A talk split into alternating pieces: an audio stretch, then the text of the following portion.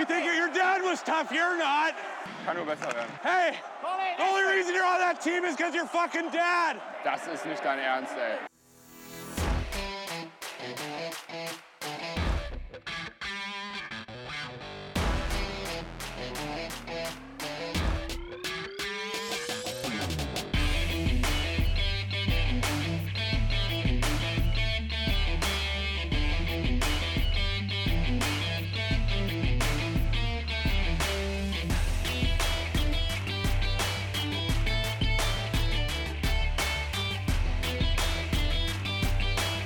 Donnerstagabend, 22.28 Uhr. Herzlich willkommen zur 77. Ausgabe von Trash Talk, dem DEG-Podcast.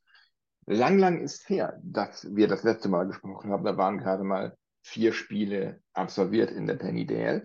Jetzt sind es 16. Die DEG steht nach 16 Spielen mit 14 Punkten auf dem vorletzten, dem 13. Tabellenrang. Was ist sonst noch passiert? Einiges. Daniel Knolzer ist nicht mehr Co-Trainer der DEG. Dafür ist Mike Pellegrims wieder an der Bande und kümmert sich nun federführend um die Abwehr und die Special Teams. Darüber und noch ein bisschen mehr sprechen wir heute. Guten Abend, Daniel. Guten Abend, Milan. Guten Abend zusammen. Ja, Daniel, das ist jetzt echt eine, eine lange Zeit her. Ich glaube, es sind vier, fünf oder sechs Wochen, irgendwas so um den Dreh, dass wir gesprochen haben. Und da habt ihr auch ein bisschen Aufruhr danach in den sozialen Netzwerken, weil ich mich so ein bisschen sehr kritisch geäußert hatte über unsere Verpflichtungen. Ähm, ja, und ähm, du, wenn man das ein bisschen verfolgt, bei, bei Facebook, Instagram oder so, bist ja immer noch einer, der so ein bisschen alles verteidigt und das Positive versucht zu sehen. Wie, wie bewertest du denn die letzten Wochen und die Entwicklung? Ja, vollkommen richtig. Also, also man muss jetzt unterscheiden. Ich sehe das nicht positiv. Ne? Also es wäre jetzt vermessen zu sagen, ich freue mich darüber, dass die DEG da unten steht und glaube, nee, dass wir jetzt noch die Meisterschaft Ich, ich wollte auch eher sagen, du, du äh, versuchst das Ganze noch positiv zu sehen und du, du glaubst daran, dass es sich noch zum Guten wendet. Ja, absolut. Äh, ich glaube an das Potenzial, was in der Mannschaft steckt. Sie lässt es immer mal wieder aufblitzen. Äh, leider im Moment bei weitem noch nicht konstant genug. Jetzt bin ich gespannt, ob jetzt der Sieg in Augsburg wieder so eine Initialzündung ist, weil irgendwie, ja, wir dachten ja schon mal, jetzt ist vielleicht so ein Wendepunkt erreicht nach dem Sieg gegen Mannheim und dann fiel man doch recht schnell wieder in alte Muster. Aber ganz ehrlich, am Ende glaube ich, äh, wir brauchen jetzt einfach mal so zwei, drei Siege. Jetzt wird es nicht leicht am Wochenende. Ich meine, Mannheim zu Hause, München auswärts ist jetzt nicht unbedingt ein Wochenende, wo man reingeht und sagt, da holen wir sechs Punkte äh, normal. Aber was ist schon normal die Saison? Ich meine, wenn man sich ansieht, wer gegen wen gewinnt und verliert und wo die Mannschaften so stehen. Also, dass wir auf jeden Fall einen Dreier holen, halte ich schon für sehr realistisch. Haben wir auch schon gezeigt gegen Mannheim. Und äh, ja, was mir optimistisch macht, ist einfach, wenn ich mal gucke, dass wir immer noch bei den Gegentoren zu einer der, ja, wir sind noch nicht ganz hinten, was die Gegentore angeht, sagen wir es mal so. Da gibt es einige Teams, die schon mehr äh, Gegentreffer kassiert haben und das, obwohl wir so viele Spiele verloren haben.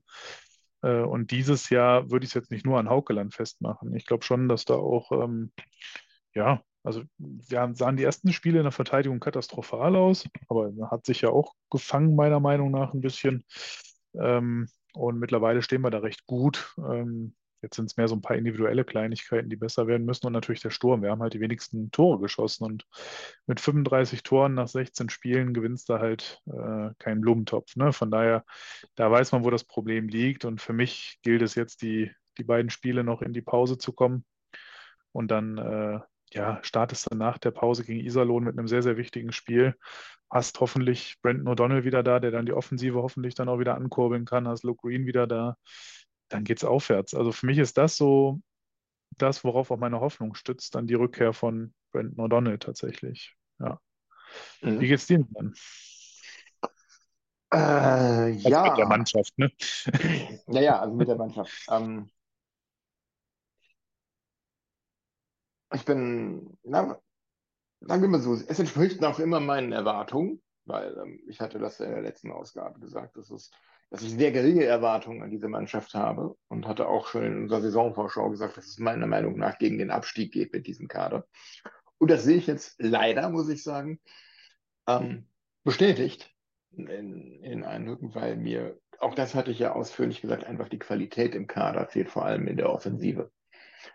Ähm, und das muss man einfach nur mal aufs Papier gucken und gucken, was unsere Neuzugänge oder unsere Verpflichtungen im Sommer an Scorerpunkten aufzuweisen haben. Also Kevin Clark, Kon Oliszewski und Phil Veroni. Und das einfach mal vergleichen mit äh, einem Gregor McLeod, mit einem Alexandre Grenier, mit einem Justin Schütz ähm, zum Beispiel. Und ähm, da sieht man aber schon. sehr bei Köln. Hm? Jetzt war es aber sehr Kölnlastig unterwegs. Ja, ne, einfach nur mal, um so einen Vergleich zu haben, wo, de, wo meiner Meinung nach der Hase im Pfeffer liegt.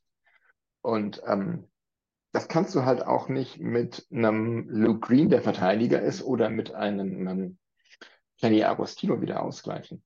Und ähm, ich bin da nicht so optimistisch wie du. Ich fürchte, für uns wird es halt wirklich nur noch darum gehen, mindestens ein Team am Saisonende hinter uns zu lassen. Wenn wir ganz, ganz viel Glück haben, können wir noch auf den zehnten Platz rutschen. Aber weiter nach oben wird es für uns nicht gehen. Da äh, sind wir auch schon zu weit in der Saison drin, meiner Meinung nach, und haben schon zu viele Punkte liegen gelassen. Ähm, Aber da muss ich jetzt mal einhaken. Also, wir haben gerade auf Platz, also jetzt nur, ne, gucke jetzt einfach wirklich mal ganz weit nach oben. Es sind im Moment 14 Punkte Rückstand auf Platz 6.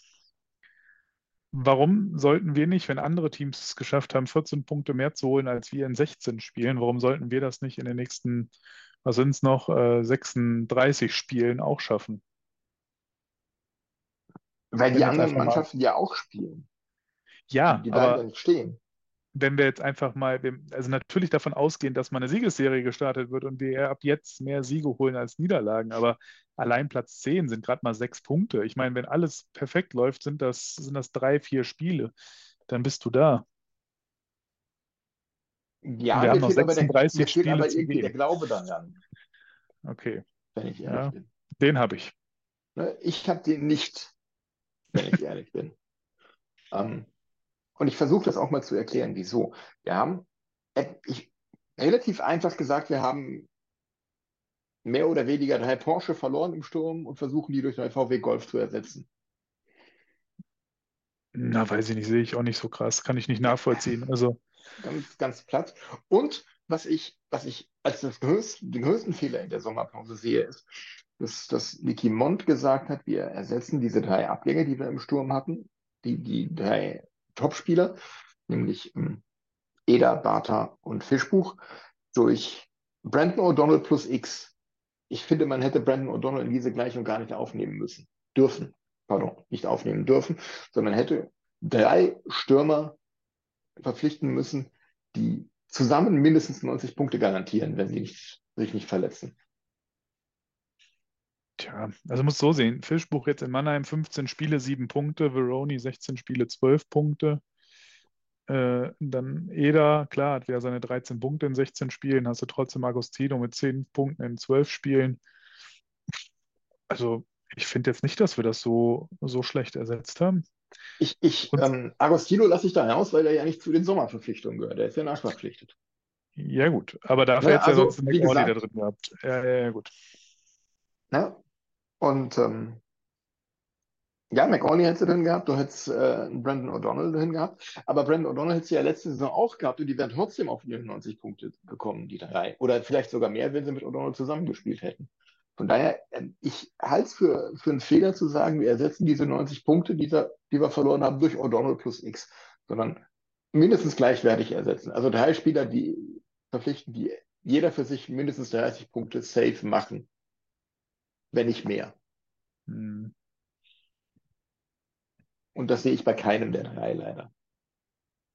Bei Kenny Ich sehe halt auch- Ja, also ich, ich, ich sehe halt noch äh, so zwei Überraschungen, die wiederum sehr positiv, finde ich, äh, aufgeschlagen sind, positiver, als man es vielleicht erwarten konnte, sind für mich Rosmi und Oliszewski.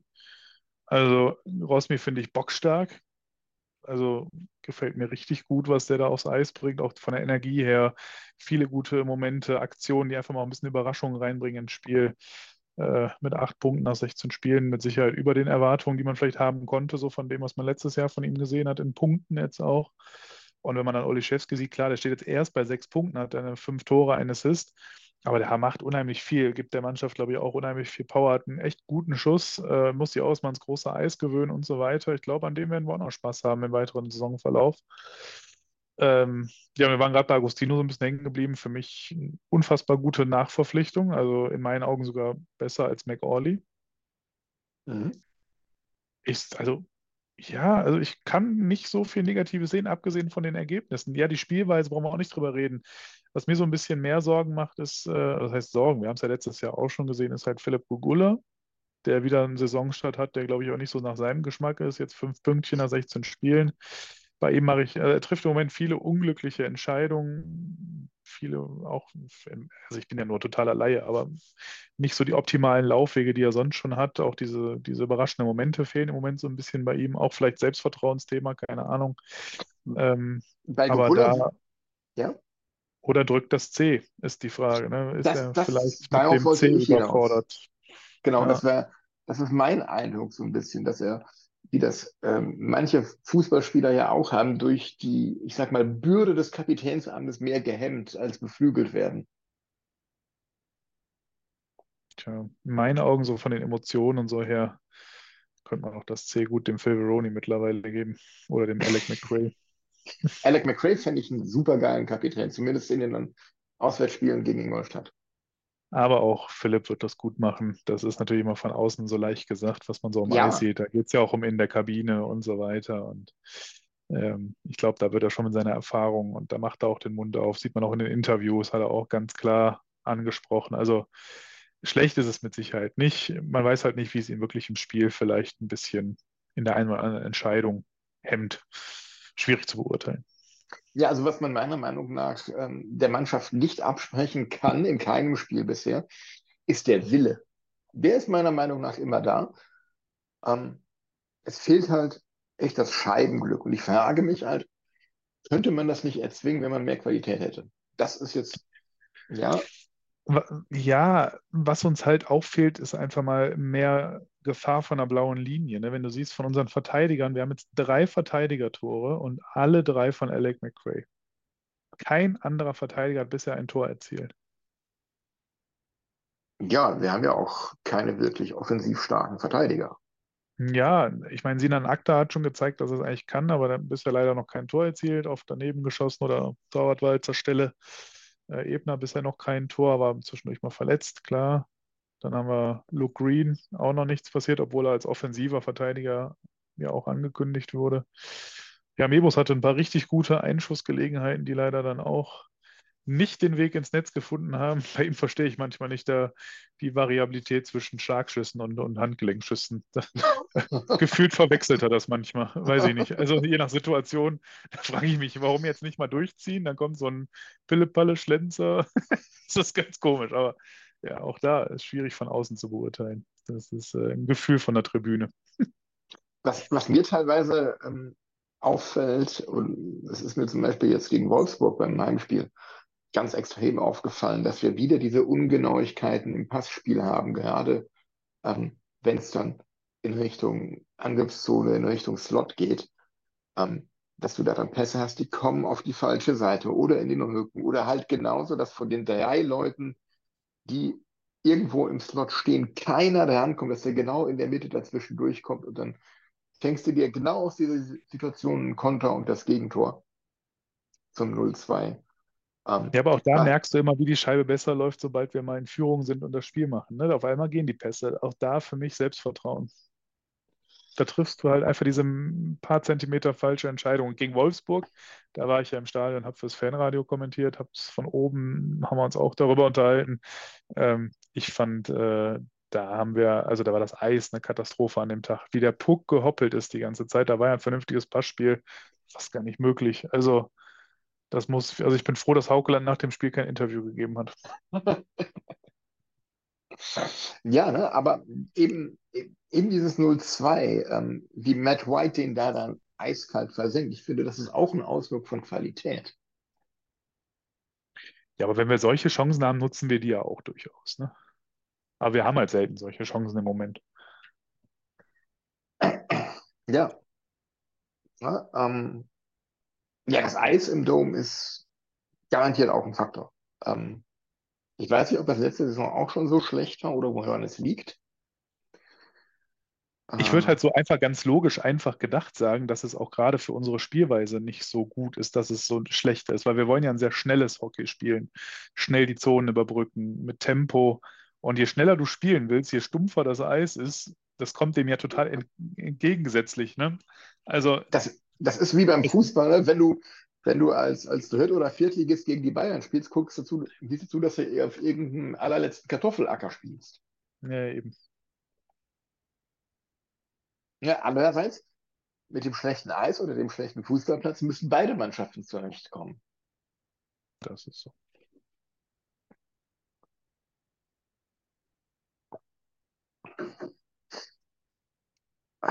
Ja, ich weiß nicht, also ich bin da skeptisch, was, was die Saison angeht. Ich hoffe natürlich, dass es besser wird und wir uns noch fangen und uns da unten auskämpfen.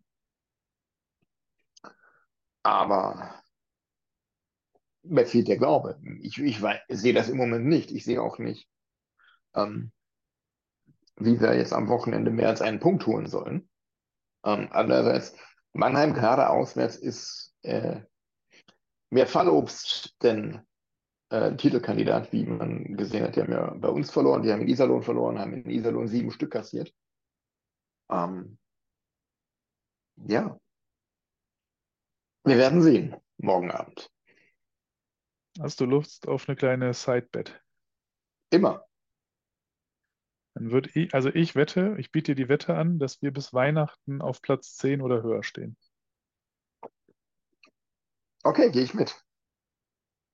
Okay. Was wetten wir? Verlierer, was macht der Verlierer, oder? Muss, muss der Gewinner für den Verlierer machen? Mach mal, einen- mach mal einen Vorschlag.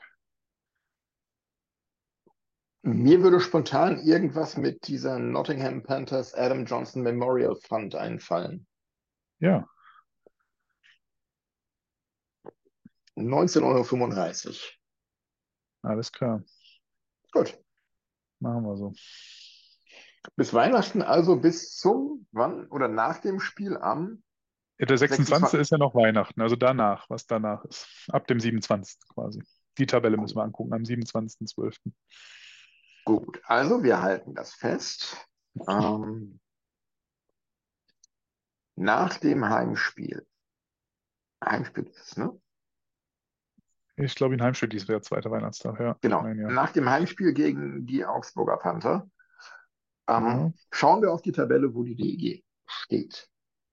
Entweder ist sie in den Top 10 oder nicht. Und je nachdem, wo sie steht, zahlt dann der eine oder der andere 19,35 Euro an den Adam Johnson Memorial Fund der Nottingham Panthers. So ist es.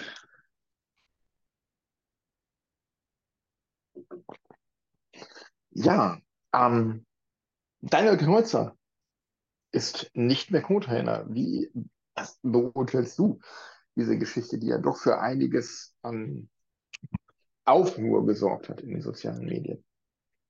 Äh, ja, also rein menschlich auf die Person Kreuzer natürlich erstmal, ja, schwierige Situation. Vielleicht hat man ihn aber auch ein bisschen einfach aus der Schussbahn genommen. Ähm, war in der Vergangenheit auch schon mal, äh, ja, schwierig durchaus, weil auch schon mal in der Kritik stand. Letzte Saison ja auch schon mit Special Teams Verantwortung. Jetzt lief es dieses Jahr wieder nicht und ich glaube, da braucht es einfach jetzt ein Zeichen. Und rein fachlich hat man da, glaube ich, mit Mike Pellegrims auch einen echten Fachmann geholt, der da schon weiß, was er tut. Man sah das auch direkt. Allein das Reden auf der Bank ist viel intensiver geworden. Ich finde, die Defensive steht seitdem noch viel besser. Unsere Special Teams sehen auch schon etwas besser aus, wenngleich sich das noch nicht so extrem jetzt ausgewirkt hat. Aber so die ersten ähm, Momente nach dem Wechsel, die ersten Spiele, sahen für mich schon direkt, also direkt, man sah den Einfluss irgendwie. Ich weiß nicht warum oder vielleicht war es auch ein Ruck in der Mannschaft, ist immer schwer zu sagen. Liegt es jetzt an, an dem neuen Co-Trainer in dem Fall oder woran liegt es jetzt genau? Kommen bestimmt viele Faktoren zusammen, aber ich glaube, rein sportlich gesehen und von der Fachexpertise hat die DEG damit einen guten Schritt gemacht. Ähm, ich hoffe einfach, dass man für Kreuzer noch irgendeine andere Funktion im Verein findet. Ich würde jetzt nicht begrüßen, wenn er komplett raus wäre, aber das so eindeutig war es ja auch nicht zu lesen, dass er jetzt komplett aus der DEG raus ist. Ich denke mal, man wird für ihn wieder irgendwas anderes im Verein finden und dann muss man gucken, ob für ihn das irgendwann an der Bank nochmal weitergeht mit einem neuen Anlauf irgendwann. Vielleicht kam es einfach ein bisschen zu früh an der Stelle. Aber Daniel Kreuzer, also ja, absolute Legende. Fehlt eigentlich nur, dass die Nummer noch unter das Hallendach geht, was eigentlich verdient wäre, muss man sagen. Und äh, von daher ja. Das ist, das ist ja was total Interessantes. Gesperrt ist die Nummer ja, laut Wikipedia. Ja, ja. Dach hängt sie nicht. Ja. Ja. Ja. Ähm, aber ja, ich, ich stimme dir da in, in allen Punkten zu. Ich finde, rein sportlich war es eine absolut richtige Entscheidung. Wie du gesagt hast, letzte Saison lief es nicht mit der Offensive und dem Powerplay, dieser Saison dann mit der Defensive und dem Unterzahlspiel. Ähm, und da war das einfach nur die logische Konsequenz. Ähm, und ähm, ihn einfach dann zu behalten, weil er halt Düsseldorfer jung ist, ich glaube, damit hätte man ihm auch keinen Gefallen getan. Nee. Ja. Und ähm, ja, Mike Pelicans, solange er Co-Trainer bleibt und sich auf die Dinge fokussiert, die er wirklich gut kann, das ist ja unbestritten, dass er ein wirklich sehr, sehr guter Co-Trainer ist für die Defensive, für die Special Teams. Ähm, bin ich damit fein. Ich möchte ihn nur ungern wieder in hauptamtlicher Verantwortung als Cheftrainer bei der DEG sehen. Absolut. Ja. Da bin ich bei dir. Also wird schwierig, aber man muss sagen, so die ersten Interviews, ich glaube auch eher sowas, wie was damals so war. Und ich meine, wer die Shorthanded News gehört hat, hat er da auch die eine oder andere Anekdote noch mitbekommen, äh, die man ja von früher kannte auch schon. Und äh, sowas wird es heute nicht mehr geben. Ne? Ich glaube auch eher, Hat sich da weiterentwickelt. Ja, definitiv. Mache ich mir gar keine Sorgen. Deswegen die ganze Kritik, die da aufkam, ich glaube, es wurde ja selten oder sogar nie eine Verpflichtung so hart kritisiert wie die Verpflichtung von Mike Pellegrims. Ich weiß nicht, ich habe es einfach nicht verstanden, warum alle so darauf rumhauen. Also, ja, ich finde auch ganz ehrlich, das muss ich auch mal ganz deutlich an der Stelle so sagen, diese ganze Kritik und draufhauen auf die Mannschaft. Ich verstehe es nicht. Leute, was wollt ihr damit erreichen? Habt ihr schon mal irgendeinen Menschen erlebt, der eine bessere Leistung abruft, wenn alle auf ihn einprügeln? Also im, wörtlichen Sinn jetzt, äh, habe ich selten erlebt. Ich glaube, am Ende, gerade jetzt zeigt es sich, äh, oder ist umso wichtiger, wenn wir zusammenstehen und gemeinsam da rauskommen, die Mannschaft unterstützen. Keiner verliert absichtlich und soll mal ein klarer Appell von mir sein. Äh, reißt euch ein bisschen zusammen, was ihr so schreibt. Äh, lasst euren Frust woanders aus, aber nicht auf Social Media, auf der DEG-Seite. Und lasst uns da gemeinsam rauskommen. Ja, da hast du recht. Ähm, ich kritisiere die Mannschaft ja auch durchaus hier in dieser Runde oder in den sozialen Medien. Aber ähm, ich bemühe mich dabei, ähm, das Ganze auf das rein Sportliche zu beziehen und das nicht auf die menschliche Ebene irgendwie ähm, zu reduzieren und zu sagen, ähm, ja, du, du, die spielen einfach scheiße oder sowas. Weil ähm, ähm, meiner Meinung nach, jeder Spieler, der da auf dem Eis steht, die, man sieht es ja, die bemühen sich nach, nach Kräften und die geben ihr Bestes und ähm, vielleicht wird es ja irgendwann doch nochmal besser. Solange es aber für den Klassenerhalt reicht, ist das halt auch okay. Ja. Ja, und ähm, ähm, solange Ich jeder im Rahmen seiner Möglichkeiten solange jeder im Rahmen seiner Möglichkeiten ähm, alles gibt, was er kann, ist das für mich völlig ausreichend und okay. Ja, ist auch so. Ja. Gut, also äh, zu Hause gegen Mannheim morgen Abend und dann am Sonntag in München. Könnte leichter sein, ne? so vor der Länderspielpause. Ähm, wobei beide Teams ja nicht unbedingt so die beste Saison spielen. Hm, Absolut.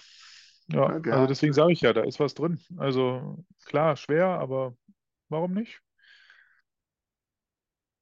gerade München aktuell nur Fünfter.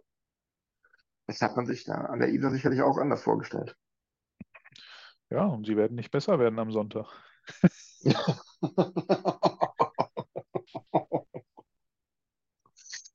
Gewagte Aussagen hier, lieber Daniel, gewagte Aussagen.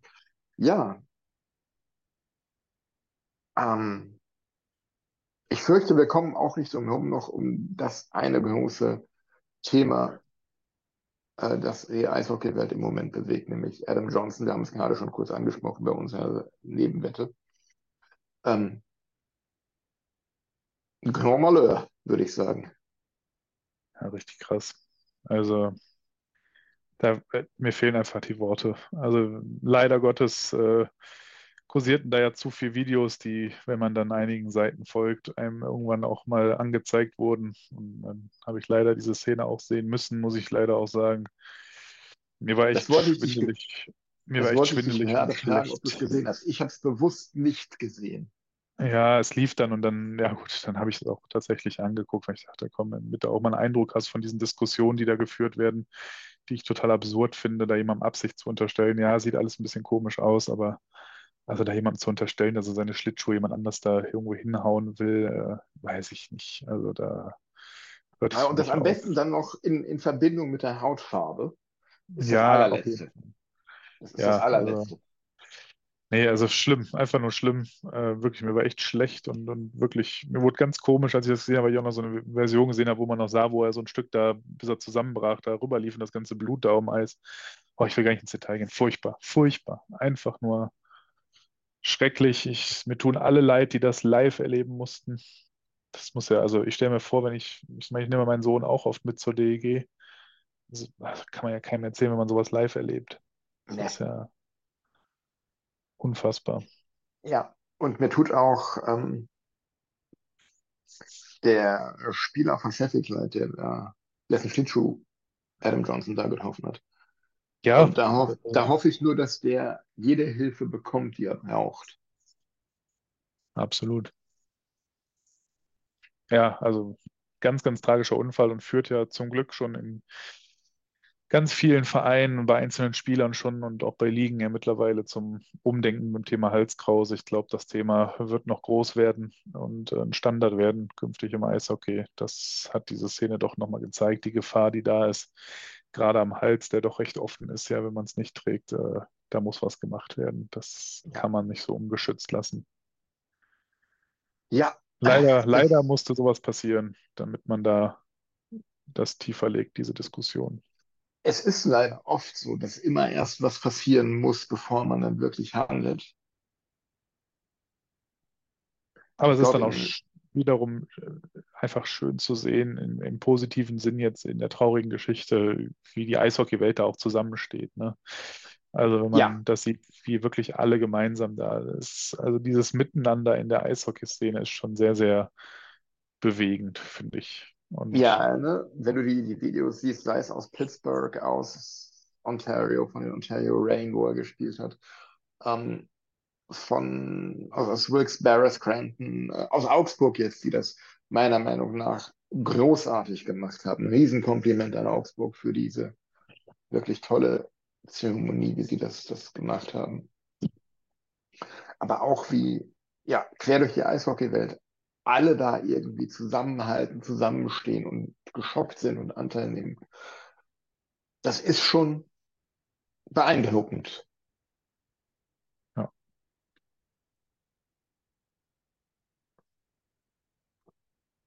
Ja, Adam Johnson. Der ist mir übrigens letzte Saison noch, als er in Augsburg gespielt hat, wirklich positiv aufgefallen aufgrund seines Skatings. ja, absolut. Guter Spieler gewesen. Ja, ich habe jetzt noch. Gänsehaut. Können wir das Thema wechseln? Ich habe echt, Ja, wir, wir ohne das Witz, ich Thema. habe richtig Gänsehaut gerade. Das ist nicht schön. Nein, wir wechseln das Thema. Ähm, so viel haben wir eigentlich gar nicht mehr, glaube ich. Oder hast du noch was, Daniel? Nee, ehrlich gesagt nicht. Ich bin gerade platt. Wir hatten eben unser Training vom E-Sports-Team und irgendwie, wenn man da so vier Spiele absolviert, das kann einen, stelle ich immer wieder fest, ganz schön mitnehmen, auch wenn man es nicht glaubt. Und von daher äh, bin ich gerade tatsächlich äh, themenlos. Themenlos. Milan, bei dir noch was? Ich denke kurz drüber nach. Ähm, Greg Post nicht mehr Trainer in Iserlohn. Ähm, Interessiert keinen. Interessiert keinen. André hat Angst, dass er nach Düsseldorf kommt. Interessiert keinen. Äh, ansonsten ähm, über äh, die NHL reden wir bei nächster Gelegenheit. Ich glaube, du bist müde und willst ins Bett. Das hast du sehr gut erkannt. Gut, Daniel, dann kurze, schnelle Runde heute. Vielen Dank für deine Zeit und ich sage dann mal bis morgen Abend. Danke dir auch, genau. Bis morgen im Stadion. Ich hoffe, man sieht euch auch. Macht's gut. Ciao. Genau, bis morgen Abend. Kommt alle, unterstützt die DEG, die Mannschaft gegen Mannheim, damit wir vielleicht mal den zweiten Sieg in Serie schaffen. Und ähm, auch wenn ich da nicht besonders optimistisch bin, vielleicht den Grundstein legen für das erste Sechs-Punkte-Wochenende. Das würde uns, glaube ich, echt helfen. Ähm, in diesem Sinne, danke fürs Zuhören. Äh, bis morgen im Dom und der DEG.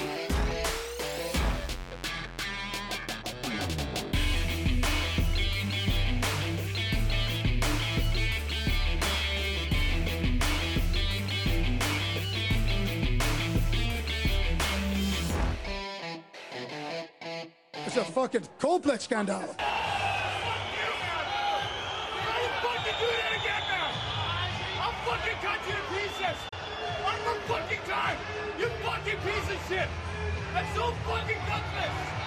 This is fucking normal.